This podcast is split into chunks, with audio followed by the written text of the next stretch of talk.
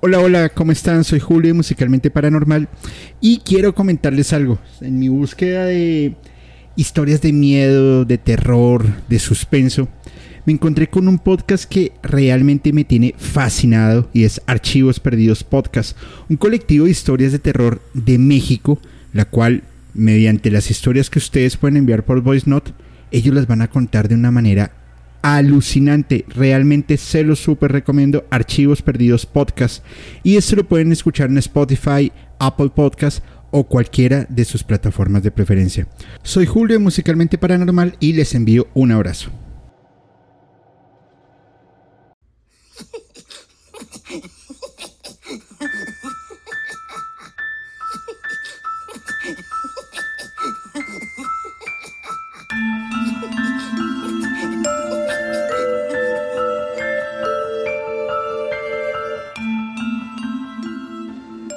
Hola a todos, muy buenas noches y bienvenido a un capítulo más de Musicalmente Paranormal, capítulo número 13. Y es un capítulo, un capitulazo, la verdad, porque eh, es de esos temas que no tengo ni idea de qué voy a hablar, pero la vamos a sacar, la vamos a sacar del estadio. Eh, hoy con mi buena amiga Jennifer Valdés.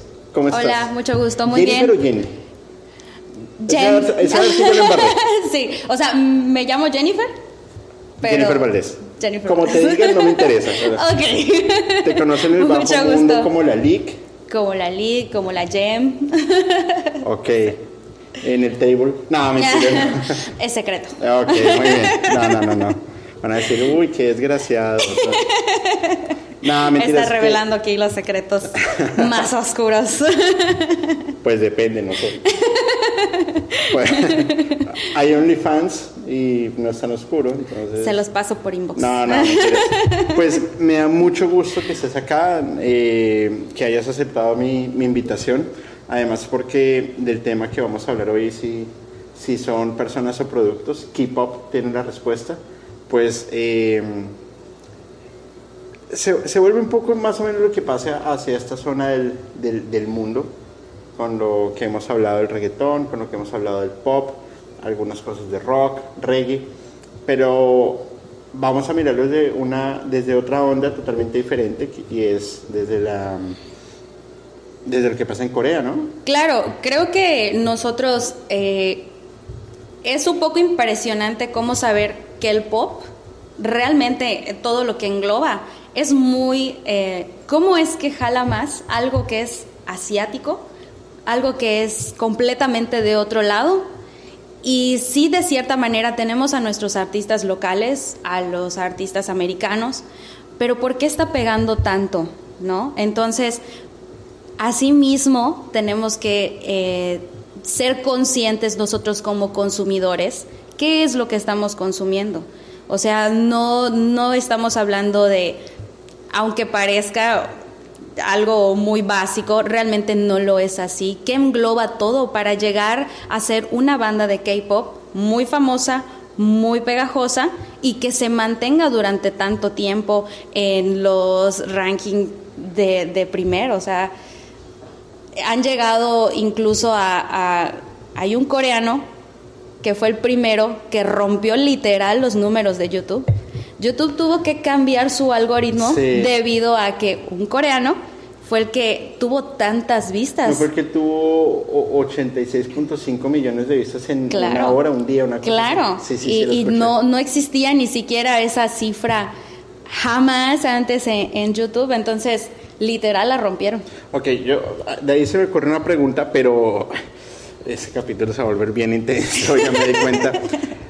Antes de, de- de iniciar, eh, pues ese, ese canal es, es, es un poco más pequeño, va creciendo, pero cuéntanos un poco a qué te dedicas, qué haces, cómo te encuentras en redes sociales. eh, cuéntanos un poco de ti, como para que nu- nuestra comunidad sepa, pues, qué onda y entramos en materia. Bueno, mi nombre es Jennifer, Jen para los amigos, la leak mayormente conocida. Así te conocí con, sí. Con los amigos paranormales. Así es. Así es. Entonces, em, en mis redes sociales me pueden encontrar en, en Facebook como Jennifer Valdés y en Instagram como Jen Val 15. Ok. Soy abogada, trabajo en el área de derechos humanos y soy una fan del K-pop. ¿De derechos humanos? Sí. Ok. Y haces un pozole buenísimo. Ah, también. Por eso, por eso Marcos está ahí, hombre. Qué buena onda, me Se conquista mucho. por el estómago. Eh, no lo dudo, no lo dudo. Qué, qué bueno. Pues nada, muchas gracias. Gracias a todos los que se, se, se van conectando. Este capítulo va a estar bien, bien interesante. Como siempre, un abrazo enorme a, a mis colegas y amigos de Podcast Paranormal, a Fepo. Vamos a sacar un capítulo con Fepo, no sé cuándo, algún día saldrá. Eh, lo grabamos hace una semana y media, creo. Y quedó brutal. Eh, anoche estuve en el, en el en vivo. Bueno, presumo, porque estoy hablando a futuro, estoy en un en vivo. Hay unos temas bien, bien chéveres. A los que no han visto, pasen y lo, y lo, y lo ven, que está bueno. Eh, suscríbanse al canal, por favor, compártanlo, regálenos su maravilloso like, que es como la, mejor recompensa para, para nuestro trabajo, para lo que estamos haciendo. Recuerden que este es un canal dedicado a los temas de música, hacia la parte espiritual, de conspiración, ocultismo, control mental, control de masas, bueno, un montón de cosas súper, súper interesantes. Hoy es el primer, eh, me siento muy orgulloso de este capítulo, la verdad, eh, porque es la primera vez que tengo producción gratuita. Eh, tras bambalinas está mi amiga Raquel, mi amigo Marcos, que nos están ayudando. Eh, realmente vinieron fue a tomar cerveza gratis, pero no importa, pues que nos están ayudando también. A los amigos de la comunidad Paranormid, que están siempre muy presentes, nos ayudan a compartir. Y, y bueno, porfa, sigan los canales que se están abriendo, los de Ser Místico, que están súper buenos. Porfa, los de Alex Myers, que se está haciendo unos urbex súper chéveres, creo que ustedes Yo tuve la estuvieron. oportunidad, tuve la oportunidad de ir a, a un Urbex con, con Alex y se ponen, o sea, brutal. ¿no? Ya no, no te puedo decir si, si es porque tú llegas ya con esa emoción, con esa adrenalina, pero de verdad, cuando estás ahí, al calor de la noche, tus sentidos están a tope y escuchas todo. O sea, de verdad todo. Claro, al principio le buscas la lógica, pero a los lugares, por lo menos al que yo fui, impresionante. Bueno, pues mi- mis respetos, la verdad que buena onda. Ahorita más adelante les muestro eh, un, un regalo que me han enviado de Guadalajara, que está increíble. Ahora en un rato se los enseño. También voy a hacer publicidad política no pagada, eh, una, una publicidad aquí que, que me han pedido. Y bueno, antes de arrancar, quiero hacer una mención muy especial en este capítulo. Y antes de empezar, vamos a dar dos minuticos para que vayan, eh, primero se sirvan un vaso de jugo, una cerveza, lo que quieran, para que se sienten cómodos, pero manden un mensaje a su mamá, un mensaje a su papá y díganles que lo quieren, que los aman, eh, pues porque la vida da muchas vueltas, entonces mi padre en este momento está en, en una clínica metido hace ya varios días y pues manejarlo a la distancia es bastante, Es bastante, muy bastante complicado. complicado.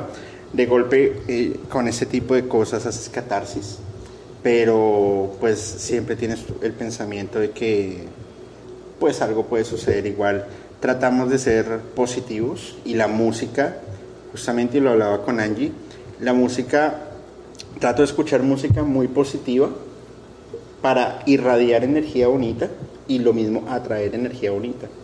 Pero al final somos seres humanos y, y, y- y bueno, todo se, se combina. Entonces, independiente de la situación por por de, de la que sea, los que tienen a su mamá, los que tienen a su papá, su hermano, esposo, esposa, hijos, abuelos. hijos, abuelos, tíos, tías, todo el mundo, envíenos un mensajito. La verdad es que nunca queda nada mal, eh, porque el día de mañana quizá no lo puedes hacer. Sí, claro, y sobre todo ahorita que estamos regresando de una pandemia, creo Así que es. muchos nos acostumbramos a estar a la distancia.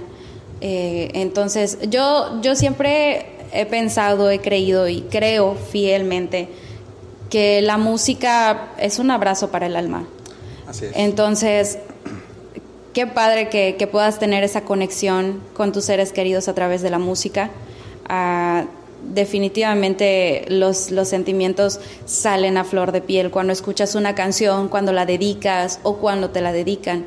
Y esta parte importante de la familia, de verdad, el día, el día de, de mañana es súper padre recordar todo lo que hiciste con la gente que quieres, a recordar lo que hubieras hecho con la gente que quieres. Entonces, si tienen a alguien en este momento a un lado, abrácenlo, denle, denle muchas, muchas muestras de, de, cariño y recuerden este momento siempre. Así es. Eh, bueno, este capítulo se lo dedico a mi papá, por supuesto. Vamos a salir adelante. Eh, ya pronto nos vamos a ver y, y nos vamos de fiesta, como siempre. Pues bueno, ya después de la, de la melancolía, vamos a entrar ahora sí con la, con la, con la buena acción. Y bueno, vamos a ver. De K-pop no conozco nada, solamente que te gusta. Lo podemos analizar de varias vertientes. Desde la mercadotecnia, desde la explotación, Uf. desde el control de masas, con ahí hay mucho MK Ultra y mucho Monarca, Proyecto Monarca. ¿Conoces los, los términos? Proyecto Monarca un poco, y sí. Ok, te los voy a explicar en un ratico. Sí. Y ese, este, este K-pop lleva mucho tiempo, más allá de, desde, de estas, desde estas bandas como, eh, BTS, como BTS. Shiny, Super Junior. Yo creo que inicia como el primer proyecto con el Gangnam Style. Viene desde mucho más atrás. Más atrás, ok. Sin, emba cuéntanos. sin embargo, el PSY la, definitivamente rompió una barrera internacional. Claro, además porque fue, creo que fue récord Guinness y rompió récord eh, del video más reproducido en Exactamente. YouTube con su Gangnam Style. Así es, y es que es parte, es parte de la fórmula, o sea, para, para realmente, ahora sí que, aunque al principio yo creo, o, o al principio, al final, o, o- o como ustedes lo quieran ver, nosotros tenemos que ver al K-Pop como lo que es, es un producto. O sea, no, no son lo, lo- la típica boy band de chicos que se juntan porque les gusta la música y porque lo quieren disfrutar y realmente no es así. Existe todo un entrenamiento antes de que ellos debuten y prácticamente le vendes tu vida tanto privada como eh, pública a la empresa que te está formando, porque la empresa está invirtiendo en ti. Y obviamente como cualquier eh, modelo de negocios, no vas a invertir en algo que no te va a traer frutos. Claro. Eh, tiene entrenamientos casi de una década. Sí, Eh, las, las chicas, o sea, como el, el- lo que quieren mostrar, pues son chicas que no deben pesar más de 50 kilos. Eh, los chicos, y básicamente no son dueños de sus vidas. no. Pero alguna vez yo no me acuerdo si fue en un, en un live o en un capítulo, no, no fue con fe, por eso sí estoy seguro, me hubiera regañado.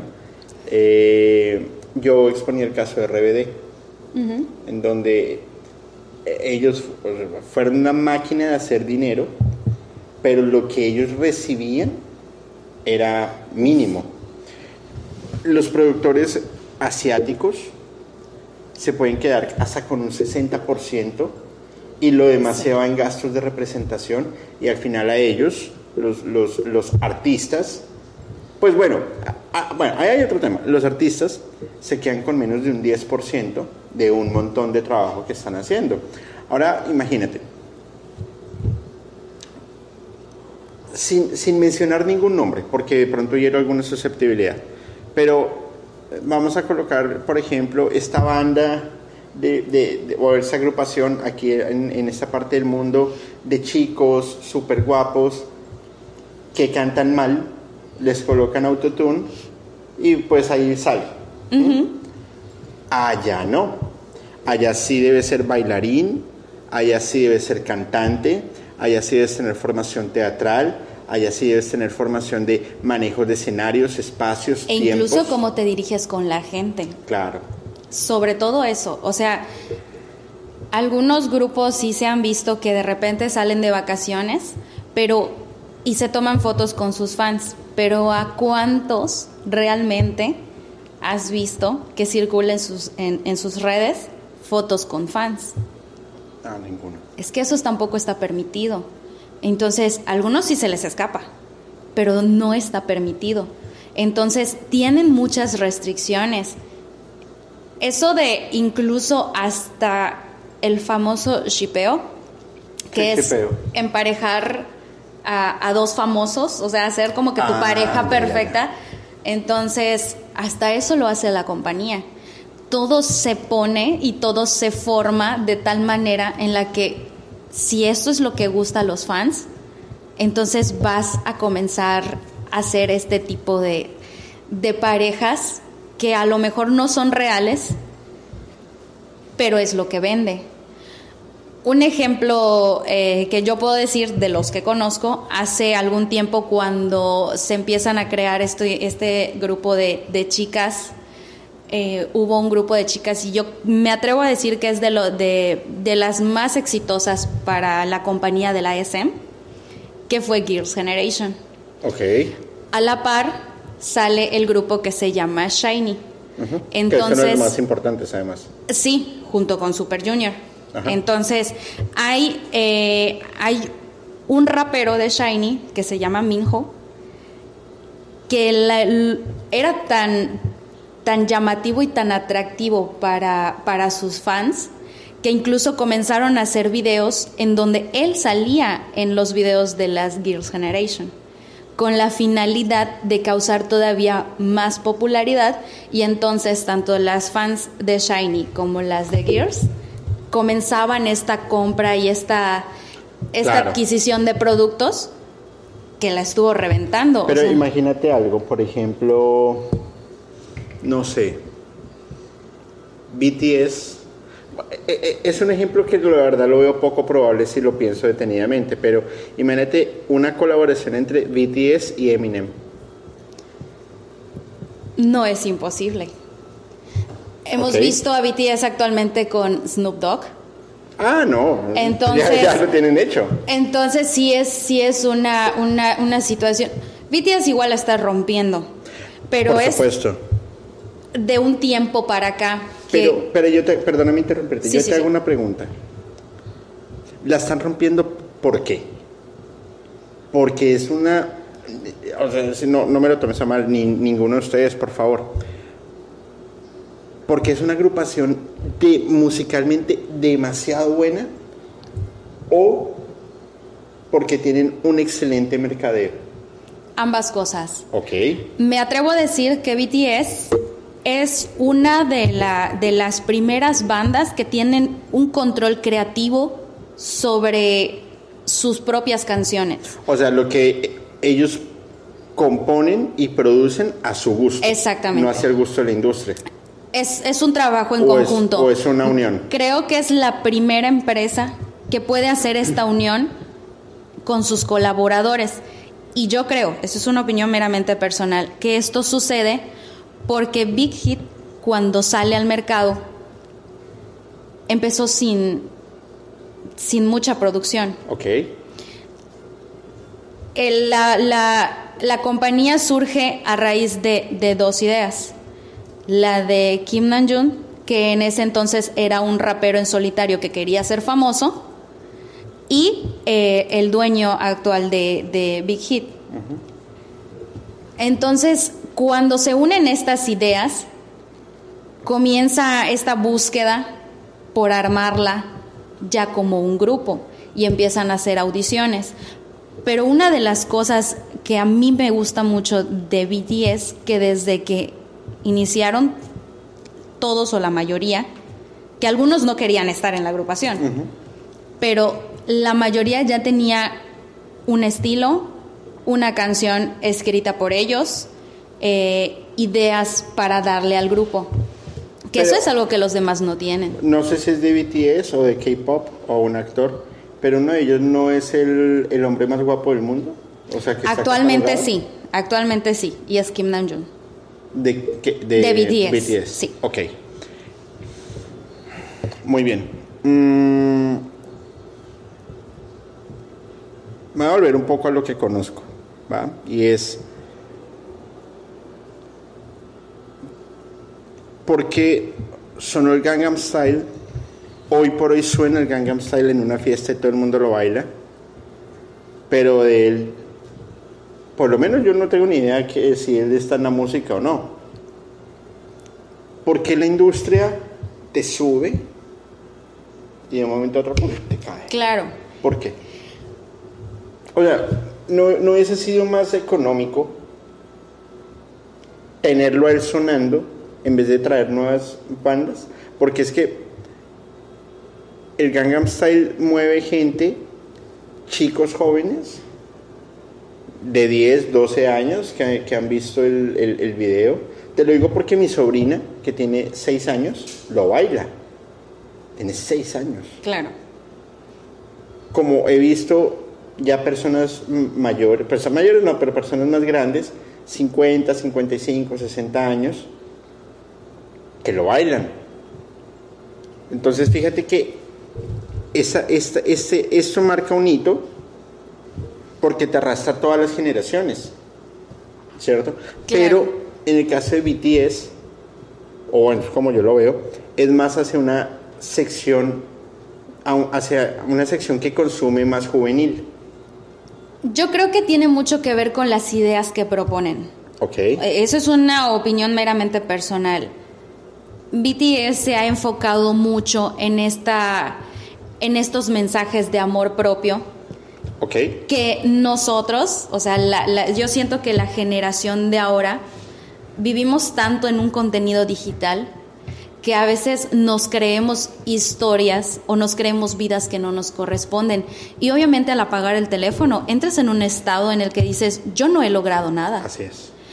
BTS la ha estado rompiendo a partir de estos mensajes que, dirigen hacia esa, hacia esa comunidad o hacia esta parte de, de la gente joven, que yo siento que a veces es lo que es lo que queremos escuchar. Entonces, el que ellos hayan empezado de cero, desde abajo, de una compañía que estaba con muy pocos recursos, es una historia de superación que al final del día a ti te mueve, a ti te llama y eso es lo que eso es lo que deseas, eso es lo que necesitas. Entonces yo creo que eso es una de las cosas a diferencia del Gangnam Style, que es para bailar, que es para disfrutar, que es para pasarla bien, pero termina la fiesta y, y ya pasó. Sí, definitivamente las, las agrupaciones que se logran mantener. Te voy a contar una historia de una vida real, no voy a mencionar el nombre de la, de la agrupación, si no nunca me volverán a contar un, un- un secreto. Pero es una, una, una, una agrupación mexicana, de por sí. Esa agrupación se encontraba en Los Ángeles y la discográfica, la disco- la- el sello discográfico les dio 30 mil dólares.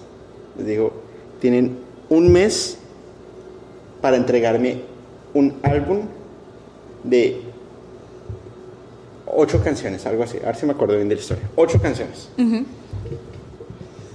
Pues en ese mes se mandaron los 30 mil dólares en alcohol y fiesta. La banda se iba a, disol- a disolver. No más, no vamos más. Porque no estamos haciendo nada, no estamos triunfando, no estamos, nada. Y el, el- el- el- el líder de la banda les dice, no, un momento. Déjenme, hablo con, disco- con, con el sello, a ver si consigo más dinero y ahora sí nos ponemos serios a grabar. Fue al sello discográfico y les dijo, necesito otros- otros 30 mil dólares. No, pero ¿cómo te voy a dar si ya te di 30 mil? Y empezaron a ir el- la negociación y dijo, mire, es muy sencillo. Usted ya me dio 30 mil dólares, ya los va a perder. Pues el doble o nada, como en los casinos. Ok.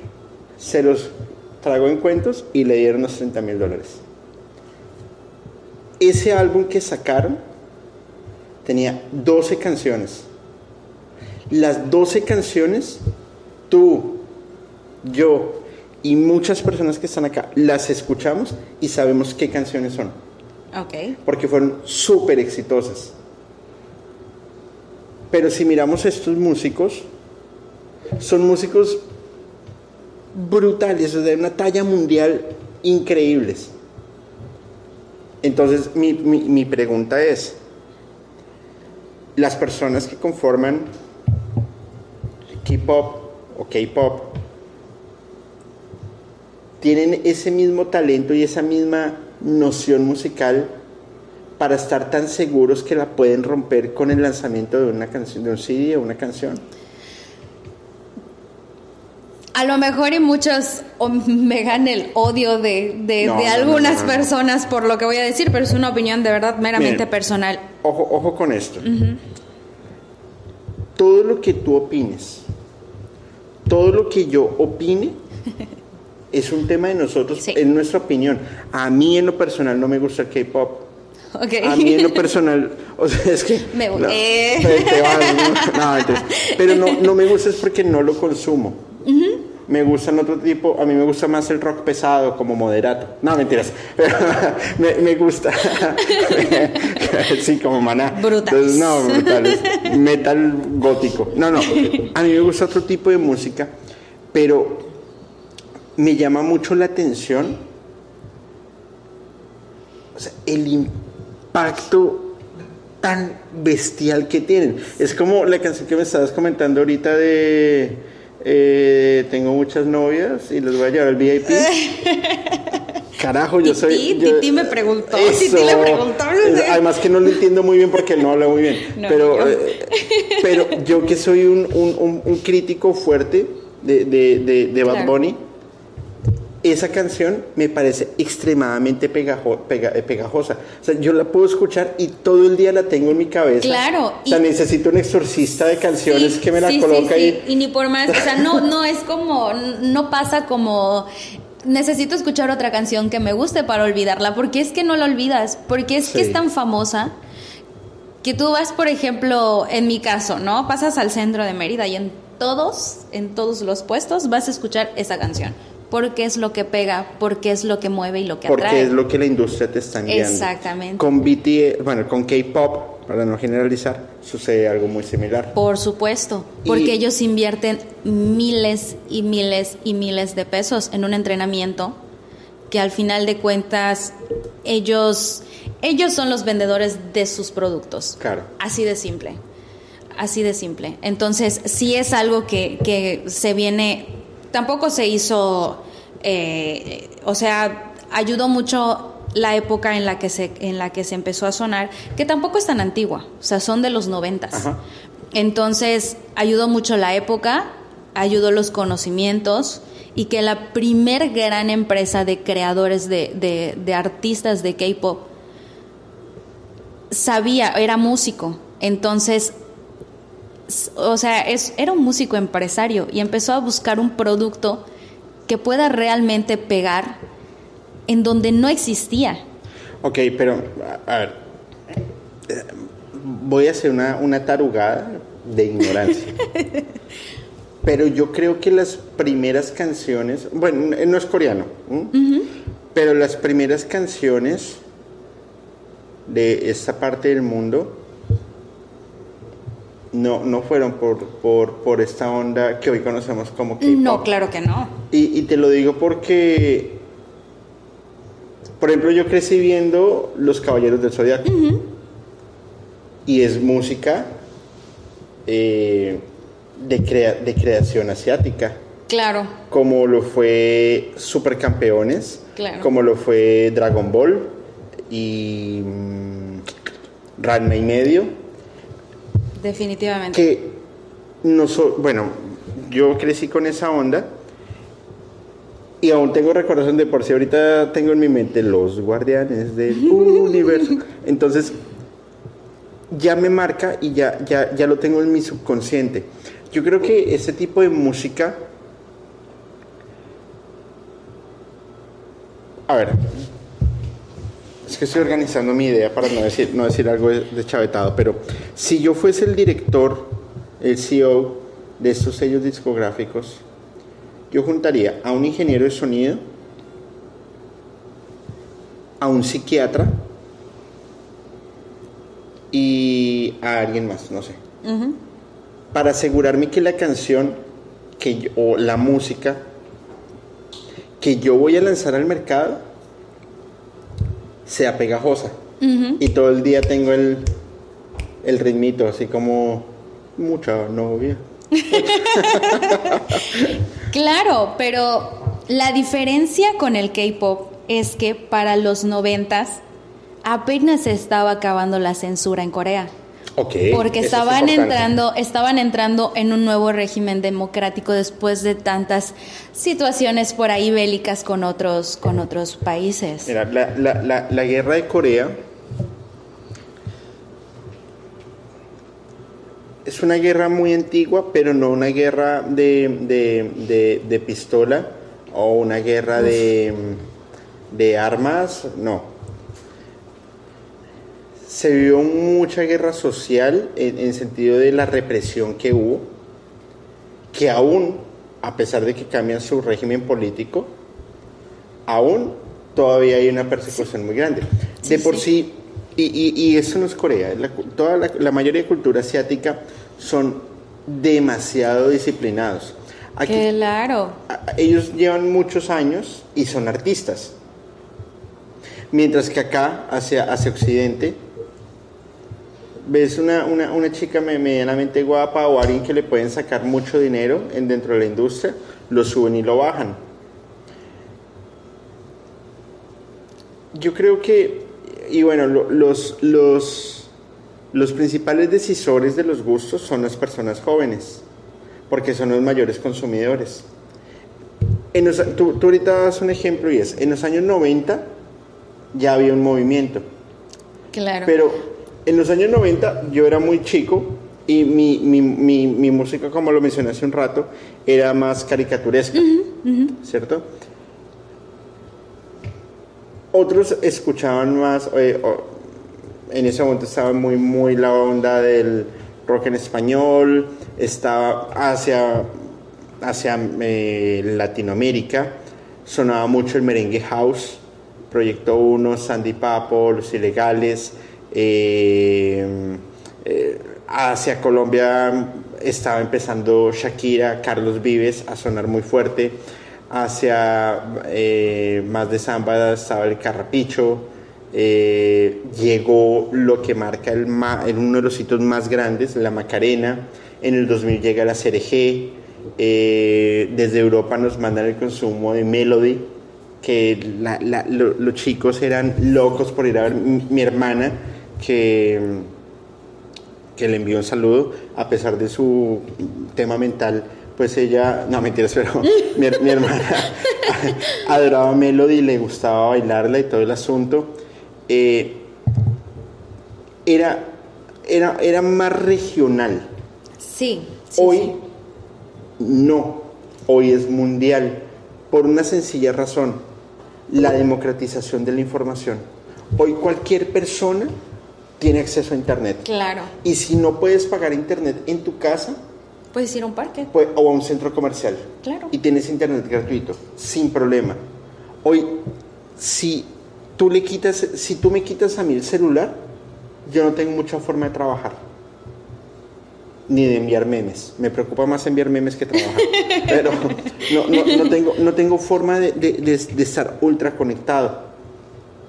Les voy a recomendar un libro de, una persona que le tengo demasiada admiración, pero en serio, demasiada admiración y demasiado respeto, que se llama eh, Ponte en modo vuelo, creo que es, o en modo, Ponte en modo avión, de mi gran amigo Jimmy Pons. Él es un español eh, gurú en la innovación de turismo y habla sobre la gran necesidad de las personas estar conectadas y el cómo poderse desconectar una persona aficionada al K-pop es una persona que sí o sí es alta consumidora de Internet. Y los altos consumidores de Internet están entre los 6 años y los 50. Claro. Por eso tiene y la densidad, la masa poblacional está concentrada en esa edad. Pues a quién le van a mandar producto? Pues a la gente de esa edad. ¿O estoy equivocado? Incluso eh, entrando a esta situación de la, de la era digital, para los premios en música, ahora puedes votar a través de la plataforma. O sea, ya no es ah, como antes de, O sea, ahora se toman en cuenta incluso los views en, en, las plataformas de YouTube y, y, otras de música. Entonces, eh, se, vuelve, se vuelve algo muy importante. Eh, ¿Quién no conoce la famosa marca, no sé si lo puedo decir, la famosa marca de Samsung? Que esto surgió a raíz del K-pop también. O sea, ah, claro, son coreanos que, empiezan, a, que empiezan a utilizar parte de, esta creación de artistas que ellos les llaman idols, porque son multidisciplinarios. Ellos tienen series, tienen programas, conducen programas, este, han participado en doramas. Entonces empiezan a tener las novelas coreanas. Entonces empiezan a tener empiezan a tener todo este mercado que empiezan a meter sus productos. Entonces, tú ya eres famosa. Mira, ¿qué tal si en un drama coreano metemos a todos con un teléfono?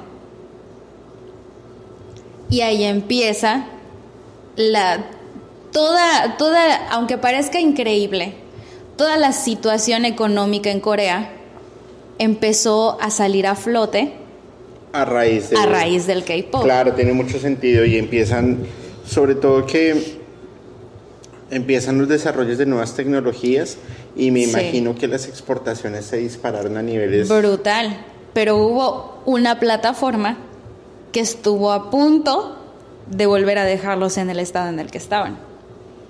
Una plataforma. Una plataforma. ¿Cuál es? Ares. Bueno. Ellos eh. dependían demasiado de su música, de la venta de... No, no, la, todas las industrias de K-Pop dependían demasiado de, de, este, de la venta de sus discos, del consumo de sus productos, que cuando entra esta plataforma y empiezan a descargarlo de manera gratuita, ya no era necesario, pero a diferencia de otros países, Corea dependía de que esos discos siguieran vendiéndose. Sí, definitivamente. Pero si eso fuese 100%, Hollywood se hubiera quebrado. Porque el fenómeno de la piratería es demasiado grande. Claro los sellos discográficos se hubiesen quebrado, porque, pues, imagínate la, piratería, y lo digo de donde sé que es Colombia, que, eh, pues, el tema de, de, la ilegalidad, pues, es demasiado frecuente, ¿no? Pero, a ver, yo te quiero preguntar algo, con desconocimiento. Y si yo te dijera que los que manejan la industria del K-pop son los dueños de Ares, ¿tendría sentido? Lo dudaría, pero no. No tendría sentido. No tendría sentido. ¿Y si te digo que tiene todo el sentido del mundo? Sería un dato nuevo. no, es una hipótesis. Claro, Por claro. Supuesto. Tú controlas un mundo legal. Tú eres abogada además. Y tú sabes que desde lo legal tú vendes para pagar al artista, producción, músicos, gastos legales, financieros también, como una empresa. Claro. Y vendes X. Hace, no sé, 15 años Tú ibas a comprar un CD de una banda que te gustaba, una agrupación que te encantaba. ¿Cuánto te costaba? En ese entonces como entre 50 y 100 pesos. Uy, pero eso es súper económico. Pero bueno, listo. Eh, hablando de aquí. hablando de aquí. Vamos a decir 100 pesos. en, pero... en, Colombia eran 20 dólares, 30 dólares un CD. Muy bien. Pocas personas tenían acceso o tenían la, forma en poder pagar ese dinero. Pero el mismo contenido musical que, lo, que voy a escuchar con esa copa transparente, lo voy a escuchar con, esa, con esta copa amarilla. Pero esa copa amarilla ya no me vale 20 dólares o 100 pesos. Me va a valer 10 pesos. Y es exactamente lo mismo. Mientras que una persona te compra acá, 100 te pueden comprar acá. Entonces, ¿yo qué haría? Monto algo que igual me siga consumiendo, me vuelvo dueño y los vuelvo consumistas y las reviento con las giras. Además, un artista no gana por CD o por, por, por eh, álbum. Si no Spotify no existiría. Claro. Gana por marketing, por entrevistas, por contratos, por las giras. por- Ahí es donde está el dinero, no en la piratería. Claro. La piratería es un generador de consumo instantáneo. Y si no me creen, hay un artículo, búsquenlo, yo lo leí en la revista Playboy 2008, se burlan de mí. No, es una historia bastante curiosa. 2008, Me gustaría escucharla. yo estaba trabajando en una cadena telera ok. en, en una, en, una, en un departamento que se llama Cambios y Cancelaciones.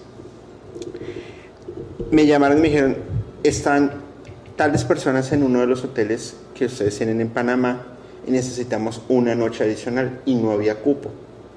Pero donde yo me hubiese, o sea, yo sabía que yo, mejor dicho, me estaba peleando como un bono de 300 dólares y me faltaba muy poquito. Y si lograba concretar esa venta, me ganaba el bono. Llamé al gerente del hotel y le lloré casi para que me diera las habitaciones y me las dio. Llamé a la, a la persona que me llamó, no, mira, ya están las habitaciones. ¿En serio? No, súper bien, muchas gracias. Eh, yo, pero necesito que me traigan el dinero en efectivo. En ese momento, 2008, 2009, todavía no, todavía la transaccionabilidad digital Claro. no era tan fuerte. Entonces me la tienes que traer a tal dirección. Por supuesto, claro que sí, y te voy a enviar un regalo. Ok, no hay problema. Yo trabajaba en un edificio en un sexto piso y la recepción era también atención al público. Y justo ese día estaba así, estaba súper llena la recepción. Me llaman, yo salgo, yo no sé quién vino a buscarte. Voy a decir Pedro, Pedro, ay sí, ¿cómo está? Mire, yo soy ta, ta, el mensajero de la revista Playboy Colombia. Y todo el mundo voltea a mirar como usted pi- pide Playboy por, y que se llene la oficina. Y me eh, pues, enviaron el dinero y me enviaron una revista Playboy de la- de la- del momento. Me causó mucha, mucho impacto un artículo que leí de Zeta Bocio. Zeta Bocio es el, era el bajista de Soda Stereo, que hablaba que la industria musical era la misma dueña de la piratería, porque si no ganas por acá, igual ganas por acá. Tú lo que estás es motivando el consumo de una marca. Ellos son una marca, no son personas. Claro, pero hay una situación aquí importante. Para ese entonces, ellos todavía no eran internacionales. Eh, eso es un punto interesante. Ahí te, hago, te, te- te voy a seguir maquinando tu mente. Estamos hablando que Ares fue muy importante en los 2000, 2010. Pero la democratización del Internet no estaba todavía tan arraigada, tan fuerte. Ares podía eh, cruzar fronteras, claro Sí. y empezaba a generar un voz a voz en donde tú todo el tiempo ibas a estar pensando qué va a pasar, cómo va a estar, cómo va a suceder. Y el plan de los fines de semana era sentarse a descargar las canciones de, de- de lo que sea, porque podías escuchar música de cualquier parte del mundo. Hoy con Spotify o con Apple Music o con lo que sea, igual entras, buscas, pum, Claro. te demoras menos de un minuto haciéndolo. Sí. Ares por eso se volvió disrupcional. Uf. O sea, tardabas demasiado descargando una canción Pero todo el tiempo estaba que tú pensabas que era una canción. Eran 10 virus. claro. Y, y- y suerte, y después de esos 10 virus realmente sí te descargaba la canción. porque habían días específicos en el que tú descargaras lo que descargaras Claro. Y era contenido para adultos. Así es. Entonces sí, sí fue algo, sí fue algo. Ares llegó a, Ares, Ares, a, a pegar muy fuerte, a pegar demasiado fuerte. Y eso también me genera un poco de duda, porque para ese entonces la manera en la que los grupos y las empresas coreanas trataban de sacar a flote esta, esta parte de, de, pues de que ya no se vendía tanto, empezaron a cambiar la estrategia de venta. Comenzaron a hacer las series, que habían algunos programas en las que veías a los chicos desde un lado paternal. Habían unas series en las que les entregaban a un bebé de cuatro años para que ellos cuidaran. Y todo eso era televisado. ¿Cómo? A ver, espera, espera, espera, que me perdí. A los chicos de... ¿Cómo es? Los, claro, eran programas de televisión, y lo digo porque yo los veía, en el que era una serie, este, en, en las que, ¿Como un reality show? como un reality show. Aquí te entrego a un chiquillo de cuatro años y tú cómo lo vas a cuidar. Entonces veías a los integrantes de Shiny, por ejemplo, Y- y- cuidando y- a un niño de cuatro años. Y eso vendía. Bueno, en México... Yo creo que en Colombia no es legal. No, Pero en México... en, en México nunca se ha visto, bueno, por lo menos yo no conozco algún, conozco a Big Brother, que era, pues, es diferente. claro, o sea, era algo ya de más farándula, o sea, era algo más de, de mientras tú demuestres más o mientras más te pelees con la gente, eso es lo que vendía.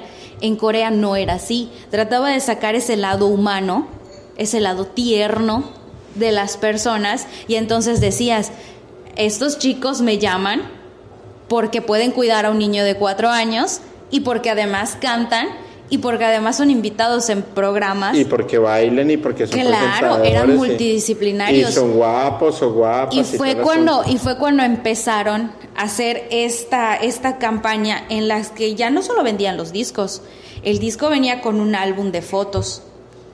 Entonces, Claro. tú tenías ese ese disco y tenías un material exclusivo y te venía una photocard que está autografiada. Entonces, hacías mucho esfuerzo, yo por lo menos hice mucho esfuerzo para poder conseguirme esos discos ¿Y los que tienes? era, claro. Pensaba traer algunos, pero, pero Ah, los dije. Entonces, en, es- en este, en esta, en esta parte de, de- de ser muy, este, de ya volver a, a- a tener el control del mercado dentro de los países asiáticos, fue demasiado importante el empezar a incursionar en otras áreas. Por eso el entrenamiento durante, o sea, hay grupos que debutaron a los dos años de haber eh, empezado su entrenamiento, porque tienen esta etapa de entrenamiento. Hay quienes hasta siete años y una vez que tú debutas, tú estás firmando un contrato que por lo menos en siete años le No perteneces. Ajá. exactamente, le perteneces a la empresa. Entonces, este es el caso de, de- de muchos grupos de, de- de K-pop.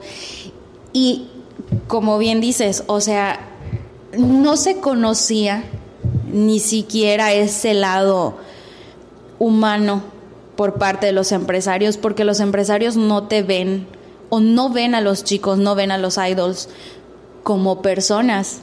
No, como es un modelo de negocio. Claro. Entonces yo estoy invirtiendo en ti y yo tengo que recuperar y ganar y tratar de mantenerte ahí. Y cuando ya no me empieces a funcionar, meto a otros y es- abarco más mercado. Pero es que al final la música. eh, Bueno, mm, cambio mi idea. La industria musical es una máquina muy rentable de hacer negocio. En algún momento lo, lo, lo hablé. En el caso de los Go Go Dolls, eh, no sé si los has escuchado, tiene una canción muy, muy importante, pues de las más sonadas en el mundo que se llama Iris. Eh, la dejo ahí en la descripción del video. Eh, Don Omar, el, el reggaetonero. ¿Tú sabes por qué Don Omar estuvo casi ocho años fuera de la música? O sea, No. sin hacer giras. No. Bueno, supe que tuvo ahí un problema medio raro y que hace poquito habló sobre ello con, con Daddy Yankee, que, que era otro de los grandes en ese entonces, pero Básicamente el sello discográfico y por el negocio que él tenía, él,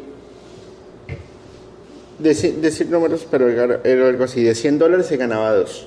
ok. Intentó deshacer el contrato y no lo dejaron. Dijo, pues entonces, ni madres, no, no voy. Y duró ocho años fuera de la escena musical viviendo la renta de otros negocios. Sí. Los Go Go Dolls les pasó lo mismo. Porque la industria, RBD les pasó lo mismo. Uf. Porque aprovecharon, o sea, a- ellos aprovecharon, ellos quisieron ver la fama, pero la fama no tuvo un, un retorno en términos de dinero. Pero la- los sellos discográficos, pues imagínate. Ahora, tú, perdóname, adelante, adelante. Hay una, hay una cuestión aquí que creo que es, eh, que, es algo así como que muy diferente a lo que nosotros vivimos en este lado de- del continente, que es que los asiáticos, eh, los artistas asiáticos, los idols, no conocían de sus derechos. Ellos se veían mucho tiempo como me están dando educación, me están dando producción, me están dando fama, me están dando escena. Entonces lo que me paguen es, correcto. Eh, Claro. Sí. Y me están dando entrenamiento. Exactamente. ¿Y para ti qué es el entrenamiento? Para mí el entrenamiento sería lo que vas a hacer, lo vas a, lo vas a practicar o te van a dar clases de, de que cómo lo hiciste ahora y cómo puedes mejorar. Y mañana vas a mejorar y mañana vas a mejorar. En, Yo- esta, en esta cuestión de, del, de la cultura asiática, el entrenamiento básicamente y por cómo viven y por la mentalidad que tienen es alcanzar la perfección. ¿Y qué es la perfección? O sea, la perfección... eh, No de ojos- cometer de ojos a quién? A ojos de los empresarios. Ah, ok, eso es importante. Exactamente. Yo creo que el entrenamiento de ellos era mm, no un entrenamiento de alcanzar la perfección, tampoco un entrenamiento de ser el mejor músico, bailarín, presentador, eh, filántropo, no. Para mí el entrenamiento era mental. Y es en donde entra el MK Ultra y lo que hoy conocemos como el proyecto Monarca. Ah, Tú decías algo interesante y es, bueno, todo lo que has dicho es muy interesante, por supuesto, pero hubo algo en particular que me llamó la atención y es, bueno, ellos no son los dueños de su vida. Inclusive por ahí hay una historia, una vez la vi, que uno de ellos le tocó meterse un baño público a comerse un arroz, eh, un arroz oriental, un arroz chino, porque tenía mucha ansiedad de poder comer Uf. y donde lo hubiesen visto se lo llevan. No pueden comer helados, no pueden comer dulces, no pueden tener cualquier novia, no pueden abra- abrazar a los fans, no pueden hacer un montón de cosas porque básicamente el sello discográfico del productor le está diciendo, tú tienes que hacer esto. ¿Te gusta? Bien. Si no, también. En esta parte del continente, dime escándalos de la música de esta parte del continente. Yo recuerdo muchos. El beso de Cristina Aguilera con Britney Spears. eh, cuando le quitaron el, le mostraron acá las partes a creo que era Janet Jackson eh, Cuando, o sea, un, un ícono de, de- de los espectáculos para mí ha sido Lady Gaga con sus... ex- Lady Gaga, sí. Madonna, eh, pues, tantos escándalos que, que- que han habido, la separación de NSYNC, Incluso eh, Luis Miguel y toda su vida de excesos, entonces. lo- Luis Miguel. Escándalos son los que hay. Creo que te acostumbras tanto a ver que la vida de un artista, por lo menos de este lado, tiene, e, es parte de su formación cuando llegas a este punto. Que ya no se te hace raro, así como que ya lo ves algo así como, eh, chismecito, pero no pasa nada. Eso no le quita que sea un artista, o sea, que tenga ese talento. No lo dudo. Pero allá no pasa eso. Claro, y por eso a raíz de algo similar a, a este mundo de escándalos, es que empiezan a ser dueños las empresas de la, de la vida pública y privada. Ok. La ESM, eh, alrededor de 1992, 93 más o menos, es cuando se crea. Antes de ser ESM Entertainment, era SM Group. Y tenían a un solo artista. Este artista era un cantante en solista que empezó a pegar, no tuvo un entrenamiento como tal, pero comenzó esta situación de consumir sustancias ah, dañinas y peligrosas y su carrera se fue a pique. Obviamente una vez pasado esto, eh, es cuando la SM dice no. O sea, yo ahora, a través de un contrato, te voy a decir qué puedes y qué no puedes hacer. Crean a su primer grupo, que es HOT, y este primer grupo empiezan esta parte en la que sí les controlan la vida eh, privada también, todo, pero tampoco tienen un entrenamiento, entonces la capacidad vocal es muy diferente. Tampoco funcionó por tanto tiempo. Pero, mm, ¿ellos cantan en vivo? Sí. ¿O es, sí, sí, playback o no, no, no, no justamente por eso llevan este, este entrenamiento. Los primeros grupos tenían una capacidad, tienen una capacidad vocal, incluso los de ahora, muy impresionante. El detalle está en que tú tienes que hacer una música que, que pegue, entonces tienes que hacer unas mezclas, como tú dices, que las tengas en la cabeza. Sí, definitivamente, pero sí, debes tener un talento y es desarrollarlo y explotarlo y avanzarlo. Pero mira una cosa.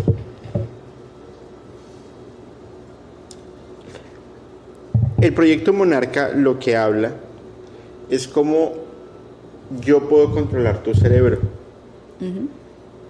Yo, por ejemplo, voy a hacer que tu cerebro, que tú como tal, como que te desconectes. Y a darte una señal para que eso suceda. Como si yo te hipnotizara. Como a la cuenta de tres te vas a dormir. Un, dos, tres, pum, duermes. Entonces, más o menos así funciona el proyecto eh, Monarca. Cuando se quedan así, como, como un glitch, creo que se llama. Idos. A ver qué sucedió. El proyecto Monarca está diseñado para estas estrellas impartir mensajes, impartir música, impartir algo que controle masas. Pero la cultura oriental, eh, eh, oriental es mucho más disciplinada que la occidental. Entonces yo creo que por eso también tienen unos entrenamientos muy rigurosos. Para... Sí, hablamos de jornadas de, de 15 horas a 18 horas de entrenamiento diario. Es, es, es una... debe ser muy agotador. Y no es un mes. Son, Son años. Entre 7 y 10 años. Ustedes deciden si quieren estar bailando ahí o no. Miren ustedes. Yo sí creo que esta parte de, ese mensaje que llevas a través de la música y, toda esta toda esta parte del modelo de negocios que puedes hacer con los idols es lo que en parte ha provocado esta situación de que BTS sea uno de los más escuchados hoy en día. Sobre todo porque esta parte y este mensaje de amarte a ti mismo en esta época es demasiado importante. BTS es embajador de la ONU.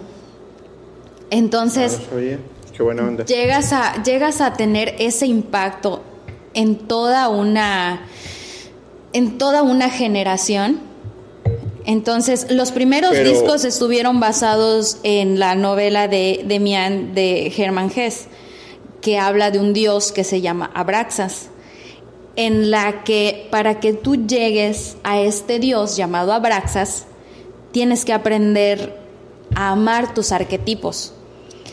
Eh, Carl Jung habla de unos arquetipos que de los que están compuestos las- la- todos, todos nosotros, este, en que los principales son dos, tu arquetipo persona y tu arquetipo sombra, que es tu yin y tu yang. Ok. Entonces, tu arquetipo persona es todo lo bueno, eh, lo inocente, tus valores, todo con lo que creces y con lo que te forjas de manera positiva. Mientras que tu arquetipo sombra es esta parte en la que puedes mentir, eh, puedes tener malos pensamientos, puedes ser ambicioso, toda esta parte que para ti sería algo oscuro.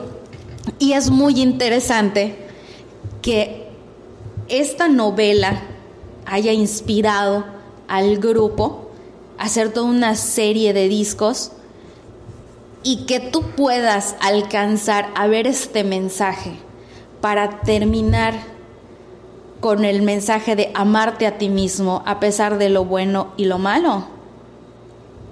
Es un boom. Claro, pero dentro de los arquetipos que mencionas, ¿en dónde crees que está, por ejemplo, una agrupación tan importante como el BTS? Eh, ¿Entre lo blanco o lo negro? ¿Entre lo claro o lo oscuro? ¿Entre el bien y el mal? ¿Entre el por qué? Porque no estamos hablando que solamente revolucionó Corea, sino el mundo. Es una banda conocida a nivel mundial. Y una generación y en una generación específica. específico. ¿Qué entrenamiento recibieron? Además que, tú imagínate algo. Eres el hombre más guapo del mundo. Y te gusta la chica de la esquina. Y no te le puedes acercar. ¿Qué tipo de entrenamiento tienes que tener tú para soportar esa frustración? Tú, tú solamente piénsalo. A ver cómo, cómo, cómo logramos resolverlo porque la verdad no lo veo tan, tan, tan claro. Em, yo creo que esta, esta parte de poder aguantar tanto viene mucho desde su método de crianza. Ellos crecen con la perfección. Un niño de- del preescolar en Corea va solo a la escuela. No necesita la compañía de un adulto porque crecen siendo autosuficientes en el sentido en el que ellos tienen que sobresalir por el mercado muy competitivo. Corea es uno de los países en el que es demasiado común el famoso burnout. Ok. Eh, y en esta parte yo creo que está tan normalizado que sean eh, o que padezcan esta condición en el que eso les ayuda a decir, bueno, es lo que me toca soportar. Algo así como es el precio de la fama. Ok. Es el precio de la fama. Pero al que le, al que le gusta le sabe. Claro, Entonces, tú, tú quieres ser famoso y quieres estar en, en- en el top 3, quieres estar, que todo el mundo te aclame, pero es una vida de fantasía, porque tú no la puedes disfrutar. Tú no puedes, tú sales con, con Marcos, se van a, no sé, a, Bahía Príncipe y están un, un par de días en un all inclusive pasándolo increíble. Eh, ¿Se les acercan a pedir autógrafos? No. no. Eh, ¿Pudieron ir a cenar o a la piscina o, a la- o al mar, tomarse un par de chelas y lo disfrutaron? Sí. Sí. Imagínate cómo se llama el chico este, el, el hombre, el hombre más guapo del mundo. Y Kim Namjoon. Esa vaina. Imagínatelo él en Bahía Príncipe. No, es que es algo que ni siquiera se puede imaginar pisar ahí. Ellos solo van a pisar los hoteles. Que les da la productora. Claro, incluso no pueden dar ningún dato de ese hotel. En una ocasión, ellos tienen una plataforma, no solo ellos, ¿no? O sea, varios, varios grupos eh, este, coreanos em, tienen una plataforma en la que hacen estos lives que se llama V-Live. Ok. En una ocasión, eh, si no mal recuerdo, fue Jimin, uno de los integrantes de BTS, que sin querer mostró la tarjeta de presentación del hotel en donde Y le estaba. llegaron mil personas. En cinco minutos tuvieron que desalojar el hotel justamente por eso. Para cuando el fandom llegó, ellos ya no se encontraban ahí. Pero es esta parte en la que no pueden estar ni siquiera en, en- o sea, descansando donde ellos quieran, sino donde la- las empresas les permitan. Entonces, ¿para qué ser famoso si, no pu- si tú no puedes disfrutar de la fama? Pero Es ellos tú no, conocen otra vida. Mm, No Pero conocen esa no, vida no, de ser libres, no, yo no creo. Lo sé, no lo, dif- lo difiero un poco, porque, bueno, 18 horas entrenando era un montón.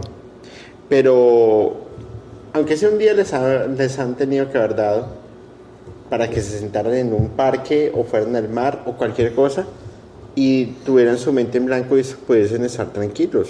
Creo yo, no estoy especulando. Según y- se, ajá. Sí, según por lo que por lo que veo, ¿no? A través de, de- de que lo eh, que lo sigo. Cuando ellos tienen su periodo vacacional se la pasan con su familia Claro. porque no los ven durante mucho tiempo. Pero es muy raro, incluso cuando suben videos en los museos, no es tan fácil de localizar en dónde están y cuando llegan las fans al lugar en donde se encontraban, ellos ya no están. Claro, pero... ¿Y si no aguantas qué? ¿Y si te quieres salir qué? Uf, Porque eh, hablaba justamente con, con, con Rayman que si tú te quieres salir, pues sales, pero sales del sueño del nunca jamás. Porque le pasó a Whitney Houston, Amy Winehouse y tantos artistas. y también que el. K-pop, y también el K-pop. Claro, porque el K-pop, tú llevas al humano, a tu ser como persona, la llevas al extremo, en que tú no puedes vivir, tú no puedes respirar, tú no puedes dar un paso sin que no te estén orientando hacia dónde tienes que ir. Exactamente, cuando crees que estás haciendo lo que quieres, es lo que querían que hicieras. Y ahora yo te voy a hacer una pregunta y me, quiero que me la respondas tú como abogada que trabaja con derechos humanos. ¿Eso es el respeto por un humano? Y una persona que está empezando su, su- su vida, porque no, tiene, tienen menos de 25 años. Además que tú y yo sabemos, y yo creo que muchas personas que nos están viendo opinarán lo mismo que nosotros, es que su, cúspide la van a alcanzar en uno, dos o tres años. Y luego, chao. Y traen a otros. Y les van a hacer la misma explotación. La cultura K-pop puede ser chéverísima, muy buena onda, bailan, cantan, hacen de todo, son embajadores de la, de la, de la UNICEF y van a ir a plantar pinos a la luna, lo que tú quieras pero su vida útil se está acabando. ¿Y después qué van a hacer? Sí, y es que, y es que si lo vemos desde el punto de los derechos humanos, no. O sea, no son jornadas humanas. Pero esto pasa porque más que personas son un producto. Por supuesto. Un producto que tienen que vender porque actualmente jala, porque actualmente están en lo más top, porque van a transmitir el mensaje que quieren que transmitas. ¿Y qué es lo que necesitas ahora? Ahora la generación necesita ese mensaje de positivismo que, que algunos grupos ya eh, pues están metiendo en la música. Por ejemplo, Super Junior en su momento fue muy conocido. Super Junior. Super Junior. Ok.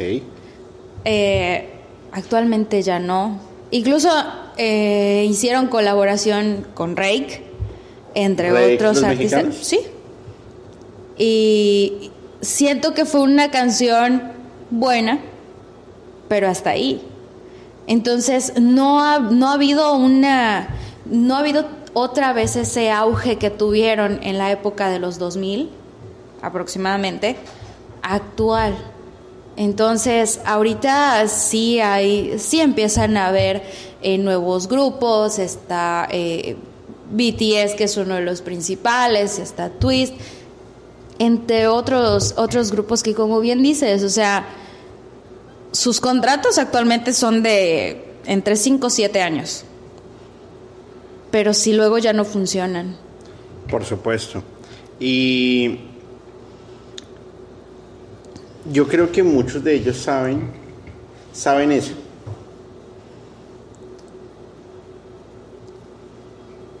Y ese no es el problema. El problema es que no pueden salir. No. Y si quieren salir, solamente hay una forma. Y creo que es de un tema que tú quieres hablar, que inclusive lo documentaron y que muestra la cara oscura de que no es baile, no es música, ni es fama. Mi primer acercamiento con el, con el K-pop fue en una etapa para mí complicada, mi etapa de adolescente, entrando a la prepa, en el que, en la época que será 2006, 2007 aproximadamente, em, la verdad es que yo no tenía muchos amigos y un día en la radio eh, escuchaba una canción que se llama Lucifer del grupo Shiny. Una canción muy pegajosa, con una producción, eh, creo que era de las primeras en las que las mezclas eran demasiado buenas para ese entonces. Unas vestimentas y unos bailables eh, de este grupo que es bastante, en ese entonces mostraban como que una faceta, algo así como, como revolucionarios, como rebeldes, ¿no? Y la canción se llama así, Lucifer. Lucifer. ¿Y qué dice la letra, sabes? Eh, no tiene nada, nada de, de- de- de satánico, No, no pero necesariamente. ya, pero llamaba, llamaba la, la atención. So- más que la letra, llamaba mucho las mezclas que hacían. Jaime, ¿tienes la letra de Lucifer? De Shiny, por favor. Búscala en, en español. Sí, porque en coreano difícilmente la voy a poder entender. Ok, prosigue. Este grupo Shiny estaba compuesto por cinco integrantes. Ok. Cada uno de los integrantes, como bien te decía al principio, más o menos, que para crear a una, a una banda de K-pop, eh, tienes, tienes una fórmula, ¿no? Entonces hay un líder, hay un rapero, hay un... Hay un estereotipo ya. Sí. La voz, una de las voces principales que se llama Kim Jong-hyun, actualmente ya su tiempo durmiendo. vital, exactamente, su tiempo vital, él acabó con eso, Ok. ¿A qué edad? veintitantos. Era muy joven, ¿La, la tienes? A ver. Hagamos un paréntesis Sí. ahí. Gracias, Jaime. A ver, pero aquí dice. Ah, claro, mira, acá está la letra. Ah, ah, no sé si se alcanza a ver la letra. Me la entregaron en coreano. Ok. Eh, eh, pero traducida al español. al español. Vamos a ver qué dice esto. Aunque intente evitarte, no hay lugar donde esconderme. He sido atrapado por ti y ni siquiera puedo negarlo. Si esto fuera amor, si tú realmente me amaras, no me harías esto. Susurro es el de Lucifer, es el Lucifer. Si me atrapas y me atas, también el amor estará atado, el futuro también está atado, no podrás crecer más. Despójate de ti y mírame solamente, yo te llenaré, solo yo te llenaré por completo. Tu innegable encanto es el de Lucifer, tu innegable magia es el de Lucifer. Cuando me acerco a tu angelical rostro, di que la razón por la que vives es por mí, dilo, es por mí, dilo, ok. Cuando te vi por primera vez me paralicé por un corto tiempo, como si alguien se estuviera apoderándose de mi corazón sin dejarlo ir aún. Así te llevaste todo, todo mi corazón. Haces que mi corazón se consuma cuando no estás aquí. Pues salvo mejor opinión tuya, para mí sí tiene una, una tiene como algo muy marcado hacia, a ver, no, no, y lo digo con ignorancia y lo voy a investigar y en un próximo capítulo, en el próximo capítulo voy a hacer un paréntesis y voy a hablar sobre, voy a hablar, perdón, sobre la, como el tema de deidades y de religiones hacia países como Corea, porque no, no los tengo muy claros. Pero si lo traemos a lo que sí conocemos, hay un pasaje de la Biblia, creo, que dice, levántame una, levanta una piedra y ahí me encontrarás. Dando alusión a que Jesús o Dios siempre van a estar en donde tú estés, en cualquier cosa. Pero como tú lo dijiste hace un ratico, como está el bien, está el mal. Y si dicen, aunque intente evitarte, no hay lugar donde esconderme. Si esto fuera amor, si tú realmente me amaras, no me harías esto. Susurros el de Lucifer. relacionalo un poco. Mira esta frase que es bien importante. Si esto fuera amor, si tú realmente me amaras, no me harías esto. Imagínate una persona que no tiene ni el derecho a vivir y que lo montan en un, en, un, en un, viaje, en un video de que es lo más top de los top, pero no tiene una forma de disfrutarlo y no tiene una vida. Y llega una persona y te dice, agradeceme porque gracias a mí tú estás ahí. ¿Tú le agradecerías a esa persona? Yo no.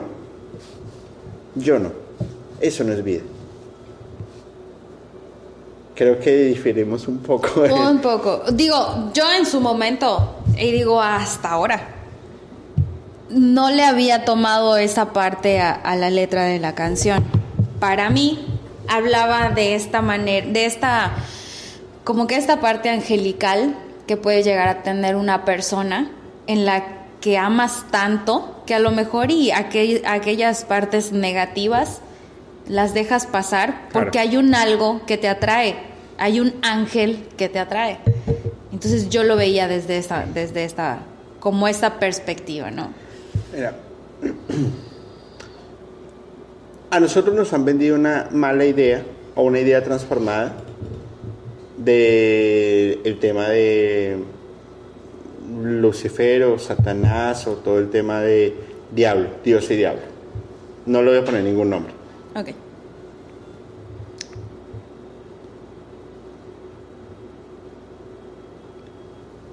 Satanás va al infierno, o Lucifer va al infierno, según las escrituras, por una orden de Dios.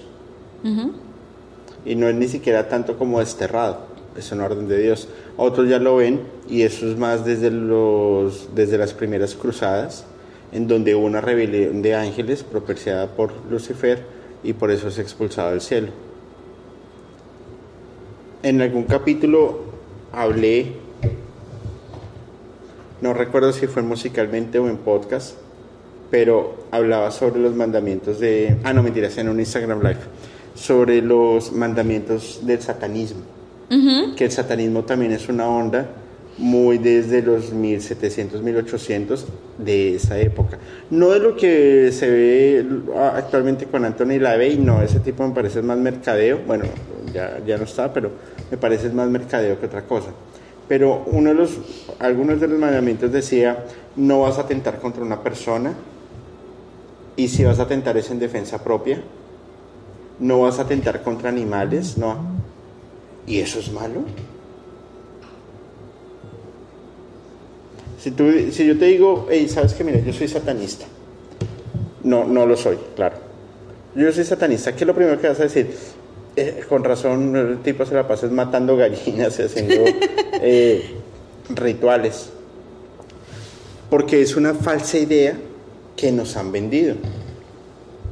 Incluso yo siento que esto de los mandamientos satanistas es algo así como no hagas lo, que, no quieres que te lo que no y lo que no estés dispuesto a soportar. Toda acción tiene una reacción. Mira,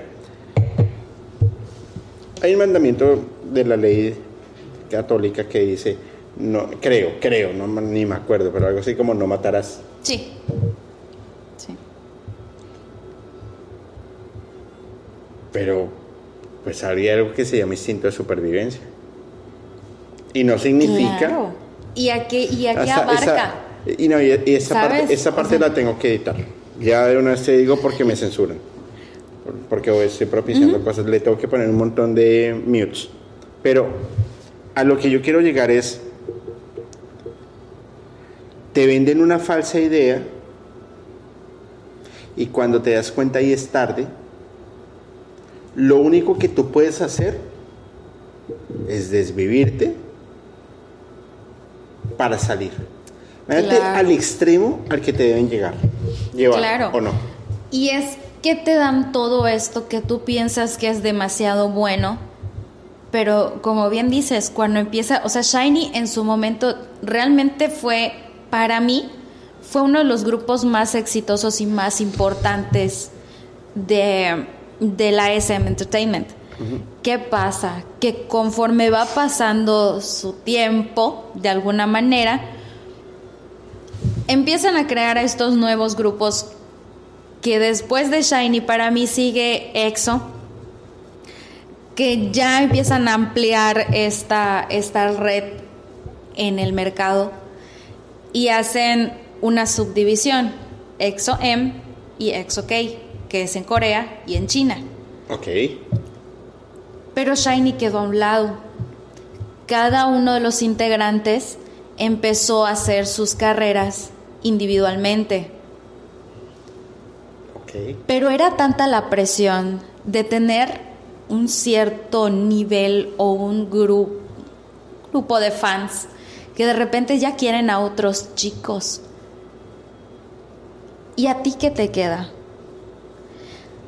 Entonces tus, ahora sí que yo supongo que las regalías y, toda esta parte que te pagaban antes, que era muy poco, ya no. Ya no hay, ya no existe. ¿Y tu familia? O sea, para que te pagaban poco, ahora no te pagan nada. Claro. Porque ya han explotado tu imagen, ya no eres útil para el industria. Exactamente. Y, y Kim Jong-un era de verdad, era un vocalista muy bueno. Hay una presentación que de verdad les recomiendo que la vean mucho. A mí me gusta mucho que es la canción de ella, este, de Alejandro Sanz, en coreano. Y hace una interpretación escénica magistral. Sí. Esa explotó. Posteriormente, ya no se veían tantas presentaciones de él. Hasta que un día lo encuentran en su departamento, lo llevan al hospital no sale del hospital y ya no volvimos a saber de él. Fue algo muy emotivo porque días posteriores encuentran una carta en la que él se cuestiona si realmente estaba hecho para eso. ¿Y tienes la carta? Sí. Por favor, léela. Y dice, estoy roto por dentro la depresión que lentamente me ha ido carcomiendo ya me ha devorado. Y no he podido superarla. Es increíble lo mucho que duele. Nadie está más atormentado ni debilitado que yo. Volverme famoso probablemente no era mi destino. Me dicen que por eso le estoy pasando mal. ¿Por qué lo elegí? Lee la última parte, por favor. Volverme famoso probablemente no era mi destino. Me dicen que por eso la estoy pasando mal. ¿Por qué lo elegí? Y yo te pregunto algo. ¿Él tuvo la opción de elegir? O, bueno, ¿tú crees que él tuvo la opción de elegir? Yo creo que todos los que buscan ser idols piensan que tienen la elección de querer serlo. Pero no la tienen. No. No la tienen. ¿Y cuál es tu hipótesis? ¿Se, se aburrió y a dormir? ¿O cuál es? Yo creo que comenzó a vivir un mundo en el que ya no era igual. Ya nadie invierte por ti. Ya nadie ve por ti. Entonces a la industria ya no le servías. No. O sí le servías, pero no en el estado, en ese estado de vivir. Pudiera ser. Ellos han manipulado y, y- y todo esto de verdad, de verdad que, que converge a través de que ya no los ven como personas. Realmente la industria eh, ya no los ve como personas. No, nunca los ven como personas, sino como- como fábricas. Claro, posicionarte en el mercado, poder explotarte al máximo y al final yo ya tengo una fórmula para poder crear otro grupo.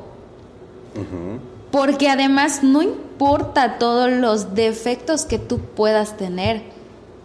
Si tú tienes algo de talento, yo lo puedo moldear.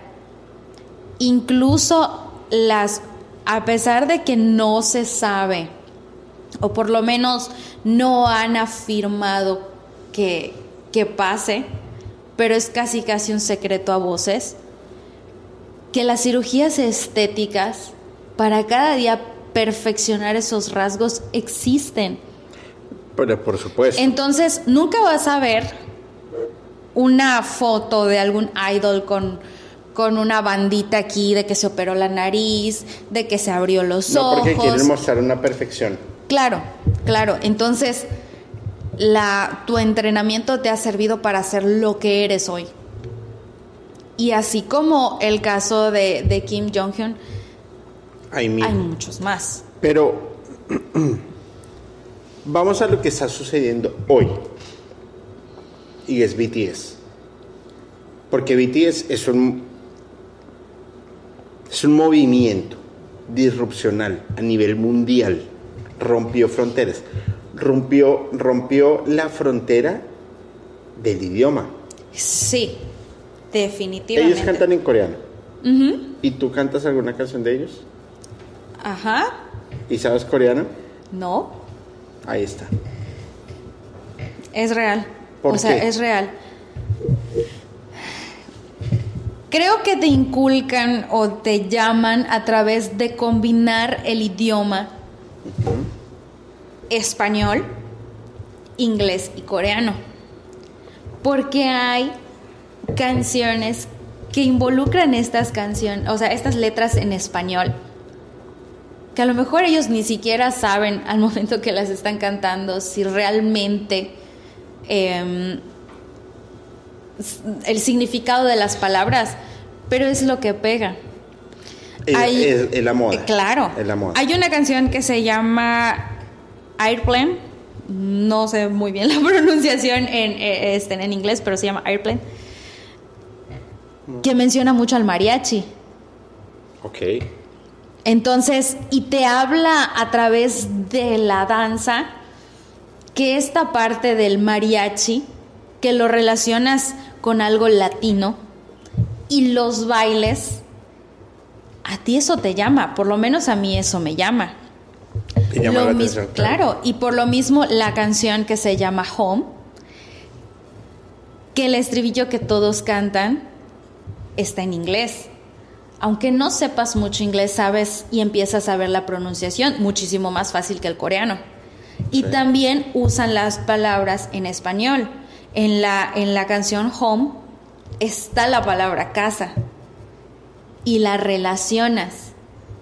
Entonces, yo creo que eso también ha servido para que ellos puedan meterse en el mercado junto con esta parte eh, de los mensajes, el hecho de, De la que simbología. de la simbología y, y también esta parte en la que te puedan mostrar referencias literarias que a no, o sea, a la edad actual. Hermann Hesse es un libro de tiempo atrás. Que tú empieces a, cuestionarte quién es Abraxas y que poco a poco vayas llegando a esa literatura, empiezas a descubrir que ellos se inspiran en personajes literarios y te llama todavía más la atención porque además de ser un grupo que baila, que canta, que actúa, que conduce, pueden llegar a ser intelectuales. Y todavía es un boom porque ningún otro grupo anterior te puede mostrar un mensaje oculto, pero a la vez misterioso e interesante. Yo, yo los veo como unos superhumanos. Pues... No. La verdad es que me ha despertado el, el instinto investigativo para, para, ponerme a entender un poco más de K-pop, porque no, vuelvo y te digo, no es mi, mi, mi especialidad, pero sí es algo que hoy por hoy está sonando muy fuerte. Yo te voy a proponer algo. A ver si tú aceptas. Dime. Voy a sacar acá un anillo de dulce.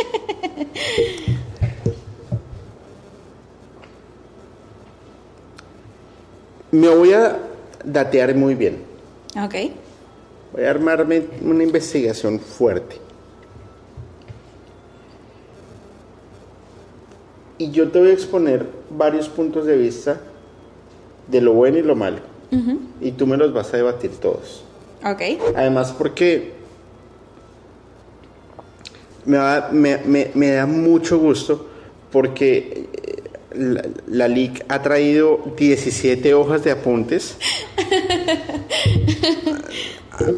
fechas exactas, eh, todo ha sido súper puntual, en serio, qué gusto. Y vamos a grabar una segunda parte. Ok. Vamos a, el, el penúltimo capítulo de la temporada 1 de, Musicalmente Paranormal va a ser la segunda parte de K-Pop. Ok. Y porque es que te voy a ser muy honesto. No esperaba encontrar tanta información interesante. Yo lo veía como unos Backstreet Boys, pero coreanos. No, no con y ahora y ahora que lo relaciono más con el tema del proyecto Monarca y con el proyecto Liverpool y con MK Ultra, me abres unas ventanas de oportunidad enormes, pero que no quiero decir mala información porque como eso es un tema sensible, me puedo ver como, como desinformado. Claro, claro. Y esta es la parte de la que yo siento que a lo mejor y se sabe, pero prefieren no saberlo. O sea, y, y te hablo de manera muy personal. Yo trabajo en el área de derechos humanos. Así es. Y yo sé que muchas sino es que todas las bandas tienen violaciones a los derechos humanos. Por supuesto, porque es un negocio claro, inhumano. Claro, entonces es aquí donde realmente em, me cuestiono si los tratan como personas o como, productos. productos. Así es. Entonces, esto es lo que pasa cuando existen mentes de tiburón tras proyectos que involucran a personas. Porque tú no estás vendiendo un micrófono al que puedes manipular, le puedes poner adornos, lo puedes presionar, lo puedes meter en una caja y lo puedes enviar. Pero tú como empresario sabes que mientras más adornos les pongas al micrófono, más atractivo va a ser pero no puedes tratar un micrófono igual que a una persona. Lo que pasa es que es muy visual. Exactamente. Es un, es un, negocio muy visual. Pues, vuelvo y te digo, me, me, impacta mucho porque es un tema que no conozco, pero que me resulta interesante para poder como para poder entender un poco cómo funciona el mundo. Eh, yo, pues, ¿qué te puedo decir? Más allá de que vamos a, hacer esta segunda parte, pero ahora sí con conocimiento de causa voy a entrar, como decimos en Colombia, de la patada más bajita al cuello para, para ver cómo lo, lo resolvemos. Entre tanto, pues te agradezco enormemente el hecho, primero, que hayas aceptado la, invi- la- la invitación, segundo, que te hayas hecho esa investigación tan, tan profunda, tan minuciosa, además porque sé que te gusta el hip hop. Mucho. Eh, eh, eres bien aficionada, tienes hasta un morral de BTS, ahí, ahí lo vi hace un ratico. Y no traje la gorra. No, no, la próxima te la traes.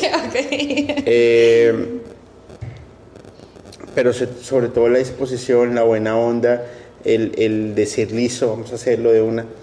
Porque, como- no sé, se los he comentado varias veces que nos hemos visto en otros escenarios, no es tan sencillo sentarse acá y hablar hablar sabiendo que sí o sí nos van a criticar porque seguramente no Claro. tendremos la razón o u otros dirán eh, son locos o lo que sea. No importa, esa es, es parte del show. Pero eh, qué bueno que, que, que abordas este tema de muy buena manera, en serio. Me da mucho gusto que, me hayas podido acompañar hoy.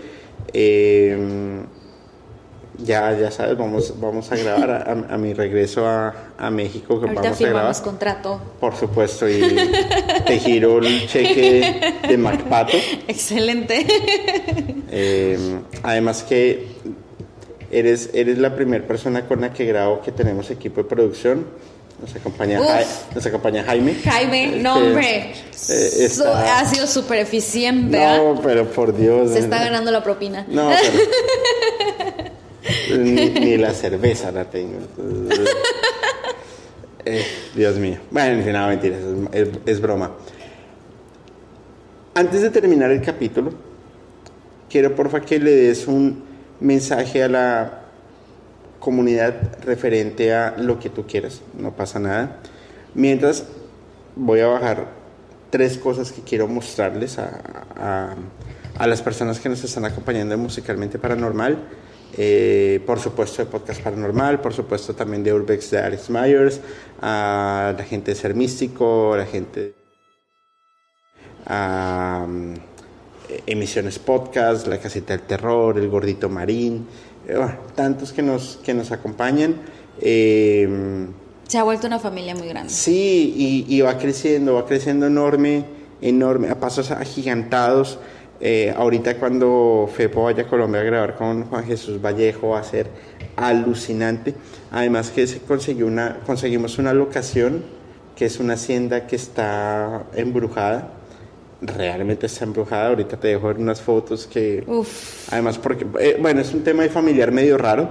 Eh, ahí lo, lo, lo, lo van a ver, vienen cosas bien chéveres por ahí. Por este lado, eh, estoy acabando de investigar un capítulo de psicofonías que va a estar increíble. Y, y bueno, espero en estos días ya poder grabar con, con, con Miriam Ortiz desde la parte científica, toda la, la música. Con Eric grabó la próxima semana. Y bueno, ya espero el 30 de noviembre, por esos días, cerrar temporada. Diciembre me voy a dedicar a, a comer, a descansar, un Descansar. poco, porque en enero vienen cosas bien, bien, bien bonitas. Entonces, eh, ¿cómo va a ser? Les hablas, el micrófono es tuyo, te, em, te despido del, del- del- del capítulo. Último mensaje y cerramos el- la primera parte de Keep Up. ¿Te parece? Ok. Los dejo en mejores manos que las mías. Hola. Bueno, pues em, la verdad es que quizá este tema es uno de los, de los temas que pueden ser controversiales y que nosotros realmente no le demos, mm, como que no le demos esa vista que realmente merece. Hay muchas cosas detrás de, de la de esta parte del K-pop en el que hay, o sea, de verdad hay em, tratos que no pueden ser muy eh, buenos. Hay muchos contratos que son de verdad cero justos y que a través del tiempo han ido cambiando, pero todavía creo que la industria es muy comercial. Y no estoy diciendo que esté mal consumirla. Al final, del, al final de cuentas, la música evoluciona. Y la música em, también te hace sentir bien y te hace sentir con recuerdos y te hace sentir esta parte eh, súper padre de, de, poder conectar, en este caso con el grupo BTS, que lo ha logrado y lo ha logrado muy bien. Pero no olvidemos que detrás de todo eso, pues sí hay cosas que no están bien. Entonces, creo que podemos seguir consumiendo esto que nos gusta, pero sin perder ese foco, que detrás de eso también existe una línea muy delgada en la que los artistas puedan no ser dueños de sus propias vidas. Entonces, hay que, ahora sí que les invito un poquito a, ver, eh, sobre todo de, las, de los grupos, de las historias que nosotros hemos estado hablando en el capítulo de hoy. Y, este, y pues nada, o sea, sigan sigan disfrutando eh, este, de los demás capítulos, compártanlos, denles like les mando un saludo a, ahora sí que a todos esos que, nos siempre nos han apoyado. Este, de verdad aquí tienen a un grande y creo que tiene potencial para que para que pueda enseñarnos un poquito de lo que hay detrás de la música. Entonces, los temas son muy interesantes y espero que de verdad este capítulo les haya gustado. Pues mi estimada licenciada, muchísimas gracias por, por habernos acompañado en un eh, capítulo de Musicalmente Paranormal. Para mí, la verdad, es todo un, un, gusto. Nos conocemos desde eh, los. tenía que hacerlo, perdón. Eh, amigos paranormales. Y. no, mentiras, un fuerte abrazo para todos. y bueno, estas tu casa, cuando quieras acá bienvenida, nos vamos a ver pronto. No me digas eso, voy a venir todos los días. No, no, no, no, no.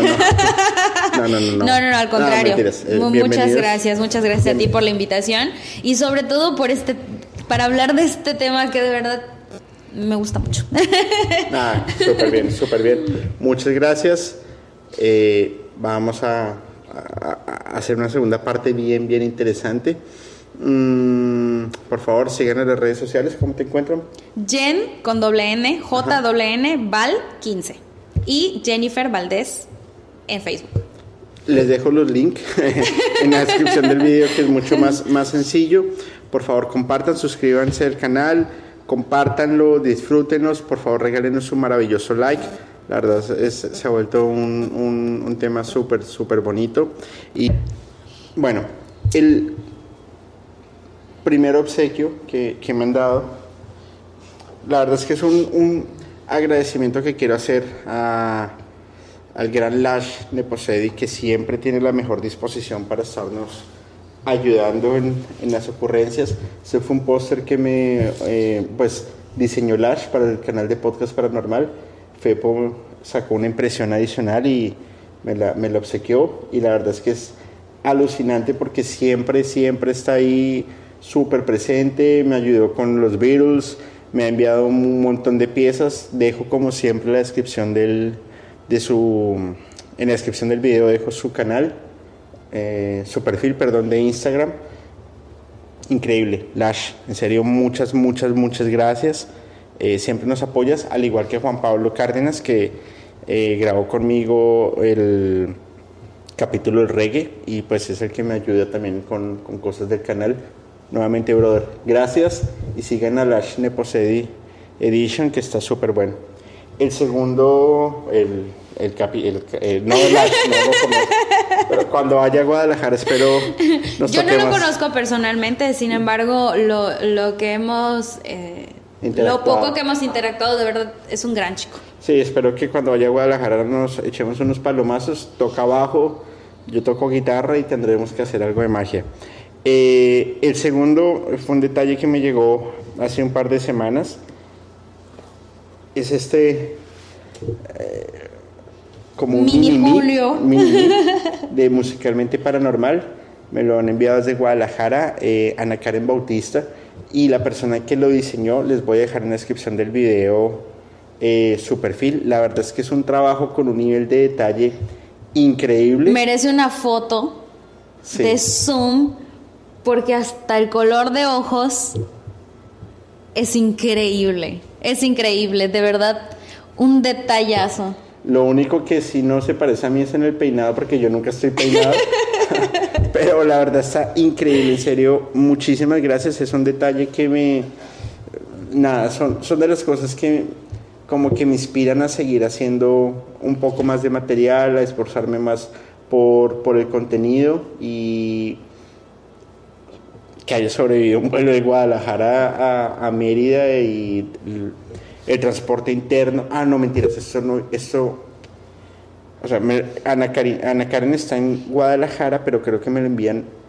No estoy seguro si de Toluca o de Pachuca, pero está alucinante. En serio, mil y mil gracias. Gracias, gracias. Una grata sorpresa. Sí, no, no tengo más por, por decir.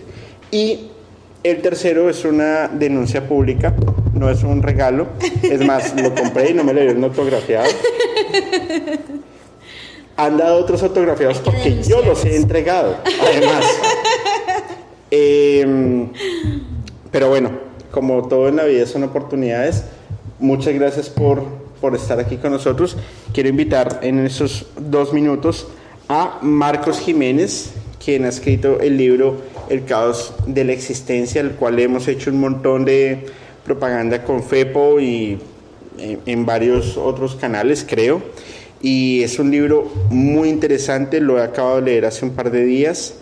Eh, la verdad no lo entendí, pero no, mentiras. Está súper bueno. Y bueno, Marcos, bienvenido Musicalmente para Paranormal, brother. ¿Qué hay que hacer? Cuéntanos un poco de tu libro no autografiado. Bueno, primero que nada, pues, este, un saludo a todos los que nos están viendo. Este, segundo, disculpen las fachas, no vine preparado para presentarme. Todo cámaras. Y bueno, sí, este, realmente yo no soy como tal un escritor, ¿no? No estudié como tal una carrera eh, de, de, aquello, pero siempre me ha interesado mucho el tema de como que lo que hay más allá de de nuestro planeta, ¿no? las posibles razas extraterrestres que pueden existir. Y sí suelo leer como que sobre estos temas me suelo informar bastante. Por eso me gustó el podcast de, nuestro amigo Fepo. Por los temas que toca y maravilloso. Entonces yo en este libro trato de em, abarcar muchos temas, ¿no? Desde la parte humana. Este, mi, meta con este libro era más bien em, que nosotros como seres humanos aprendamos a unirnos de alguna manera, a ser más comprensivos con, otras personas. A lo mejor y no se entiende así en, un principio, pero van a haber más, más tomos en donde voy a hablar de, de cómo son estas razas avanzadas desde mi perspectiva. Entonces es un libro bastante interesante porque yo aprendí en lo personal mucho de él. Cuando estuve investigando, estuve escuchando cosas, estuve leyendo, aprendí como que mucho de, de, esta parte que nos falta como humanidad, ¿no? Que es unirnos, aceptarnos, como decía la licenciada este, hace un rato, ¿no? De aceptarnos no solo eh, entre nosotros, sino eh, yo como me acepto como persona, aceptar mis partes positivas como negativas. Entonces, nos falta mucho en el camino, pero siento que por ahí vamos, ¿no? Entonces, en este libro, pues sí trato de, abarcar varios temas, tanto de este, sociales como también, eh, no sé, este, sobre física, incluso algunos temas como son, eh, por ejemplo, el, yo hablo mucho del caos, esta parte del caos es esta parte negativa no solo de nosotros, sino de la humanidad, ¿no? Y cómo aceptar eso, aprender a trabajar en ello y no solamente condenarnos y decir, no, es que somos, este, somos seres humanos, erramos y hacemos todo mal. Pues no, realmente no se trata de eso, sino de aceptar esas partes negativas para poder crecer como humanidad, porque cuando crecemos de manera personal, tú creces de manera personal, yo crezco de manera personal, como especie estamos creciendo, estamos progresando. Entonces siento que es un camino natural que estamos llevando. Y, y, nada, realmente espero que les guste, espero que tengan la oportunidad de leerlo. Este, lo pueden encontrar en Amazon, se llama Tras el, eh, Tras el caos de la existencia. Van a ser cinco tomos en total. Y, este, y pues nada, gracias Julio por... No, no, en el, en el caos se encuentran las soluciones. Y en el caos se encuentra la evolución. Si, si todo el tiempo viviéramos en una secuencia de paz y amor, no avanzaríamos o difícilmente avanzaríamos como, como sociedad, porque no sabríamos cómo enfrentar las, los problemas que vienen día a día. Ahora, Exacto. a mi juicio, es, es, es casi inconcebible poder pensar que en un universo que está en constante crecimiento, como, como una licuadora que va creciendo en espiral, estemos solos. Tú hablas en, en esa primera parte sobre el descubrimiento, sobre cómo llegamos allá, y los otros cinco, cuatro tomos, me imagino que irán explicando, bueno, ya sabemos y ahora qué onda. Exactamente, eh, sí. Increíble, por favor. Eh, ¿Cómo te encuentras en redes sociales? Eh, yo estoy como Marcos Jiménez en Facebook. en Instagram estoy como Mark JG o algo así. Bueno, por ahí Les dejo en la descripción del video. porque no me acuerdo muy bien. Pero sí, en esencia es eso. Y Justo tienes igual en Instagram tras el caos de la existencia, ¿no? Tengo en Instagram mi, exactamente, tras el caos de la existencia, tanto en Facebook como en Instagram. Próximamente tendré mi, mi página web, que ya la estoy diseñando. Ah, qué buena onda. Y este, y sí, y sí, como tú dices, realmente de eso es de lo que se trata, de, como tú dices, los problemas que enfrentamos todos los días. Yo tengo mis propios problemas, tú los tuyos. Así y eso es. es lo que nos ayuda a crecer. Cada universo, es, cada persona es un universo. Eso es. Pues Justo. nada, chicos, chicas, por favor, tras el, caos de la, tras el caos de la existencia, descubrimiento, primer tomo. Eh, si algo me pueden escribir por Instagram o me dejan un comentario en el capítulo de YouTube. Con mucho gusto los pongo en contacto con, con Marcos. Inclusive estos libros son los que estoy próximos a entregar en Ciudad de México. Son cuatro tomos. Uno también va para Guadalajara. Eh, y, y, bueno, ya me acordé, es que estoy enredado, mi mente a estas horas de la vida, a mi tierna edad no da. El mini-mi viene desde Hidalgo. Ah, o sea, la, Ana, Karen está en Hidalgo, Ana Karen, perdón, está en Hidalgo. Y fue la persona que lo hace, creo que está en Pachuca. Por eso estaba como, como medio enredada. Es que todavía no me familiarizo muy bien con, con los sitios de, Sí, de, sí, México. de México. A duras penas me acuerdo dónde vivo.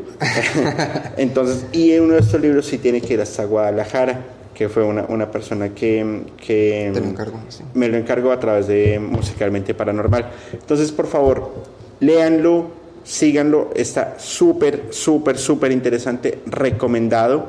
Y ya cuando salga toda la historia de los otros cuatro, pues sí. deberías armarte un, un, como, como, como una pequeña girita. Entonces te vas a ciertas bibliotecas y hablas sobre un poco como, como dar una, una, como una, como una clase, sí, lo que llama, una clase magistral, explicando un poco sobre el libro. Eh, es muy digerible, es muy entendible, realmente es, está muy bien escrito, está muy bien diseñado para Gracias. que cualquier persona lo pueda entender y lo, lo, le guste mucho. Los libros yo siempre recomiendo leerlos tres veces para entenderlos al 100%. Yo voy una, me faltan dos, espero de aquí a tres años poderlo hacer. No, me pero, pero sí, cómprenlo, disfrútenlo y vamos a pasarla bien. Y Marcos, acá siempre súper bienvenido, siempre haciéndote Muchas gracias, de verdad, muchas gracias. Aprecio todo el apoyo que, que, nos has dado. Es maravilloso, de verdad. Nada, para eso estamos. Si no estamos para eso, no estamos para nada. Y, y, bueno, muchísimas gracias por acompañarnos en este capítulo de Musicalmente Paranormal. Eh, espero despertemos su instinto de investigación, despertemos esa, como, como, como esa sed de querer saber qué hay más allá de una figura pública, de una agrupación, de un ritmo pegajoso, eh, que abran sus mentes, que divaguen en ideas. La, la, la licenciada de unas, yo de otras, nos debatimos, pero al final ni ella, ni yo, ni tú, ni nadie tiene la razón absoluta. Así es. Cada quien la tiene de acuerdo a su experiencia, con base a lo que quieren también saber o a lo y a la investigación igual, o sea, les invito de verdad que investiguen los temas que les interesen, este, que aprendan que constantemente tenemos que seguir alimentando nuestra, nuestra mente y nuestro pues seguir avanzando, no no quedarnos estancados en yo soy así, yo soy esto y tal. Esa es la palabra clave, esa es la frase clave. ¿Cómo podemos jugar con nuestra mente y convencernos de que sí o sí eso es cierto o esto es falso, dependiendo de nuestros gustos o de nuestras preferencias? Exactamente. O sea, yo de verdad invito a la gente a que investigue mucho, ¿no? A que se informe sobre diferentes temas, sobre lo que les gusta y también sobre lo que no les gusta. O sea, yo cuando escribí este libro, de verdad, eh, comencé a hacer cosas que antes no hacía, este, como que me abría al mundo y dije, pues, eh, no sé mucho de este tema, lo voy a empezar a investigar, voy a empezar a leer, voy a empezar a escuchar este tipo de música que antes no escuchaba. Este, hay que abrirse, ¿no? Hay que abrir nuestra mente y aprender constantemente porque creo que eso es lo más importante y creo personalmente que es a lo que venimos a este mundo a aprender. Solamente eso, aprender, aprender, aprender absolutamente de todo. Así es. Así es. Pues mi amigo Marcos, muchas gracias también por acompañarnos en estos par de minutos. Eh, en el universo habrá música, investigalo y hacemos, no sé, música interespacial, una cosa así bien rara. Y nada, nuevamente, mil, mil, mil, mil gracias. Eh, disfruten los capítulos, disfruten el contenido, compártanlo, por favor, suscríbanse. Eh, like. Like, por favor, que es lo más valioso para nosotros. Eh, en serio, no importa el dinero, en serio, no, nada de eso importa. Desde que logremos cambiar un poco la mente de ustedes, para nosotros es, es, es maravilloso. Nuevamente, este capítulo es dedicado a, mi papá y bueno, pues vamos para adelante. Siente la música, vive la música, disfrútala, pero piénsala siempre de una forma diferente. Soy Julio y les deseo a todos muy buenas noches.